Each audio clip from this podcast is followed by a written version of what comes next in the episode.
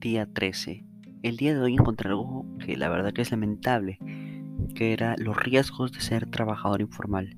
Primero, eras perseguido por el Estado en todo momento, lo cual es justificable, ya que no estabas pagando impuestos y prácticamente no servías para el Estado, no rendías tributo y no podías acceder a ningún derecho laboral.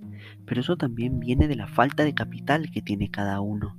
La investigación que hoy tuve fue más que todo sobre por qué existían estas faltas de capital y por qué ellos no podían acceder a este. Encontré algo muy curioso del economista Hernando Soto en el Ministerio de Capital, que habla de que los pobres no tienen acceso a los beneficios que suele tener el capitalismo.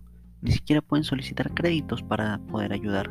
Estas personas, los créditos, en caso que alguna vez soliciten, hubieran sido para poder potenciar ese negocio y lo iban a invertir, reinvertir, reinvertir, reinvertir tanto que algunas veces ellos inclusive ponían sus propios ahorros para poder salir de los problemas y de las crisis económicas que se presentaban dentro de su entorno.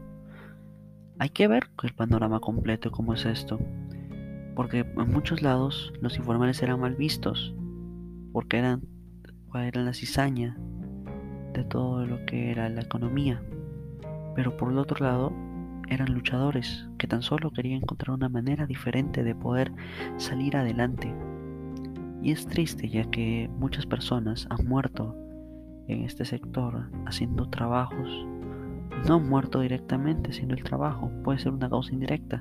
Por ejemplo, hay muchos mecánicos o soldadores informales que no cuentan con los implementos necesarios para realizar sus trabajos. Y al no tener los implementos necesarios para realizar esos trabajos, ellos pierden lo que ellos pierden la seguridad que tendrían siendo formales, accediendo al sistema y siendo parte de él.